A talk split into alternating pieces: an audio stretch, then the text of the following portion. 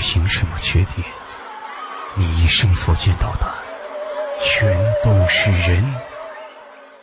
一名高中生因缘际会学得巫家秘术，十四年职业驱邪，经历各种奇异神秘事件。走阴、刨坟、笔仙儿，欢迎收听《清雪故事系列之猎鬼人》。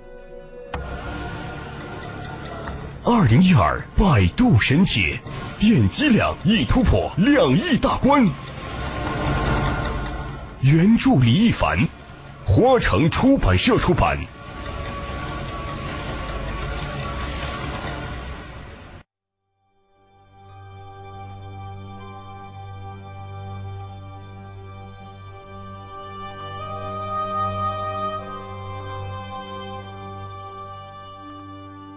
我今年三十一岁，十七岁入行，成为猎鬼师，迄今已经干了十四年了。二零零二年，我离开了我的恩师，独自开始在行当当中混迹，得到过不少，也失去过不少，但是绝对不能说我的经历是不幸的。因为二零一一年，我选择了金盆洗手。如今的我，已经结婚生子，过上了正常人的生活。首先，您得相信我们这个职业的确存在。您如果到现在还闻所未闻，只是因为我们太过低调罢了。如果您有心在自己所在的城市当中细细的去打听，一定能够找到我的同行的。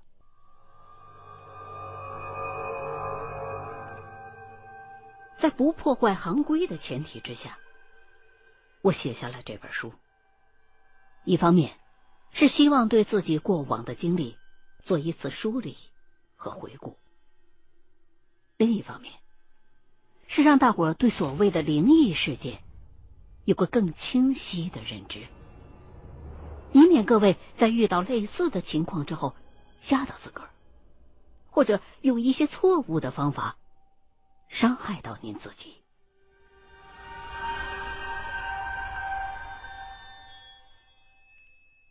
进入猎鬼师这一行，对我来说完全是个偶然。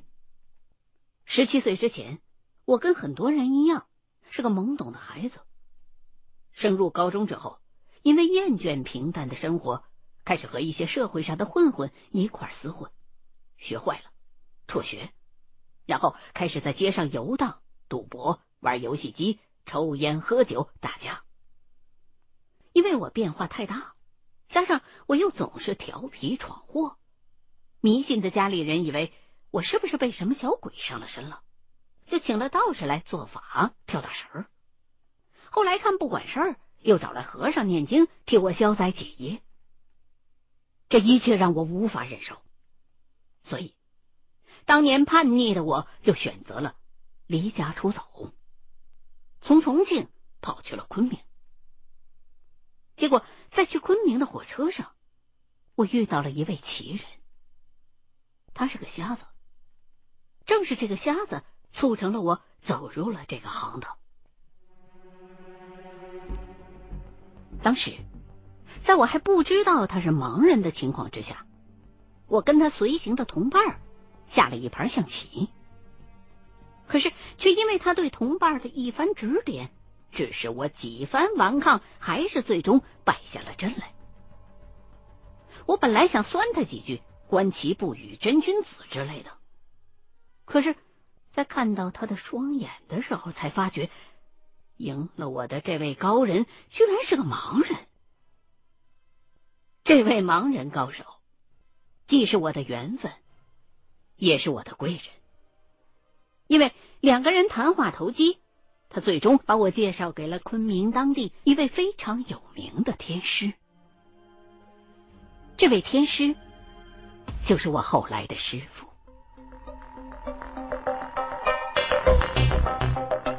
那一年，我刚刚十七岁，一生的命运就因为莫名的一次偶遇，从此发生了翻天覆地的变化。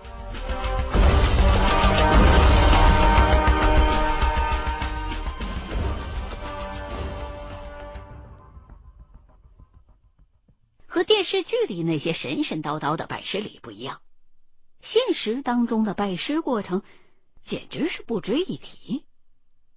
拜师之后，我师傅只是教给我一个道理：正道人心，去恶行善。可事实上，那个时候的我是一点都不信这些的，甚至认为我师傅就是个骗财的神棍，而我呢，就是个小神棍了。漂泊在外，又离不开钱。天下任何活计都不可能是免费干的，而师傅这一行呢，收费还挺贵，我就勉强留下了。前路迷茫，来日方长，只当是混口饭吃吧。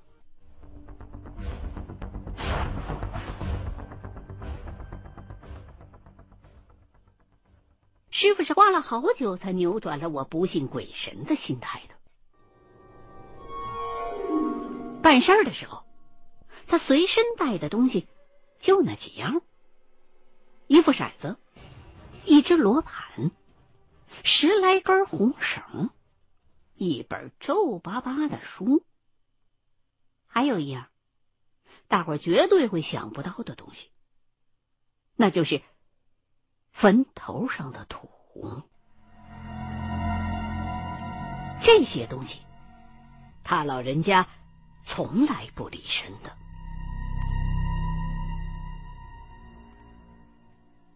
在第一次亲眼见到那些东西之前，我一直跟着师傅学一些经文呐、口诀之类的，从来没相信过这个世界上真的有鬼。所以，我也曾经无数次的问过师傅，那些东西到底是有啊还是没有啊？师傅告诉我说，有，但是并不多。我始终对师傅的话半信半疑，直到一九九八年，我跟师傅去了一趟贵州，整个世界观才因为当地的一位大款的委托而彻底的改变了。也就是从那个时候开始，我才渐渐的学会用另外一种眼光。看待这个我已经生活了整整十七年的世界，我也开始相信师傅说的那句话：“你凭什么确定你这一辈子所见到的全都是人呢？”这次行程。师傅跟那个委托我们办事儿的大款要价六万六千元，大款很豪气，很爽快就答应了。六万六，在当时那个年代可不是笔小数目，再添点的话，估计都够资格给郭美美老师当干爹了。大款说他五十了是贵州省的凯里人，至于人家当年怎么发家呢？我没兴趣打听，可是，在他发家致富的过程当中，肯定是干过点什么见不得人的事儿，才导致他必须要找我们帮忙消灾的。大伙儿说，他自个儿很倒霉，老家的房子出了点问题。这大伙儿啊，挣了钱，就回去老家盖了一座很拉风的房子，好在村子里边炫耀自己有多么了不起。他那房子呢？当初请了个大师来批过，我们这行的行话叫做“问路”。那大师就告诉他说：“这房子得面水靠山，风水才会好。”大师还告诉他说：“房子背后的那座山啊，很像是皇上坐的龙椅。房子如果是修在那儿的话，前头有水，背后有山，住在里头就好像皇上坐在龙椅上望着自己的江山。这土大款啊，就为了让那座山看上去更像是一把椅子，硬是找人过来炸出一个山窝窝来，当房子的靠班。结果呀，等房子都盖好了，当地却有村民找上门来说。你把我们家祖坟给铲了！大伙一听，心想：这算多大点事儿啊？赔钱呗，有的是钱。于是就拿了很多的人民的币给了那村民了，认为这事儿就这么完了呗。殊不知，这人民的币呀，是赔给活人的，你死人还没给打点呢。结果。自从他搬进这座新房之后，就一直出事儿。首先是给他做饭的大婶儿说，晚上在屋子里边睡觉，老是做噩梦。一开始啊，大伙还以为这是大婶儿择床，习惯了就好了呗。可是没过多久，这大婶儿就疯了，整天念叨的就是一句话：不打。不打，不打，一来，村里头传言就出来了，说什么土大款挖山挖到土地公公了，又说什么挖断了老树的根了，得罪了山神爷了。结果呀，一个胆子比较大的年轻的男的村民，因为好奇，就自告奋勇，主动的跑他们家来给巡夜来了。可是过了没多久，这个男的虽然没疯，可是精神上开始变得有些恍惚，说话就不清不楚的起来了。大款这才意识到事儿不太对头了，就遣散了家中的工人，把房子锁上，不敢再往里头住了。就在请我们去的前一个月，大款回村子里边去找那个吓得有点精神上恍惚了的男村民。这一看那男的已经恢复了一些了，就扔出去一沓子钱，然后说：“你给我讲讲，你到底看见啥了？”那村民犹豫了一会儿，他说：“自个儿头几晚上睡那儿吧，还没觉得有什么。”可是后来，就看见怪事了。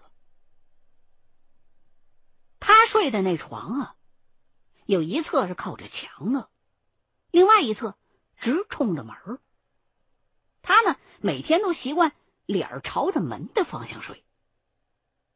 一开始啊，到了晚上都很安静，顶多就听到院里边有几声猫叫。可是有一天。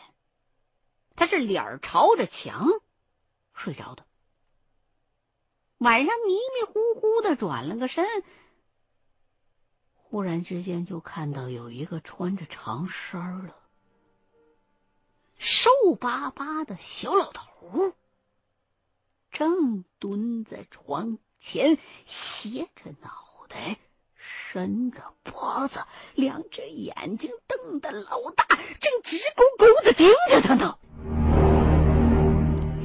手里头还掐着一把编筐子用的竹条，一边用竹条抽他，一边阴阳怪气的念叨着：“这是我这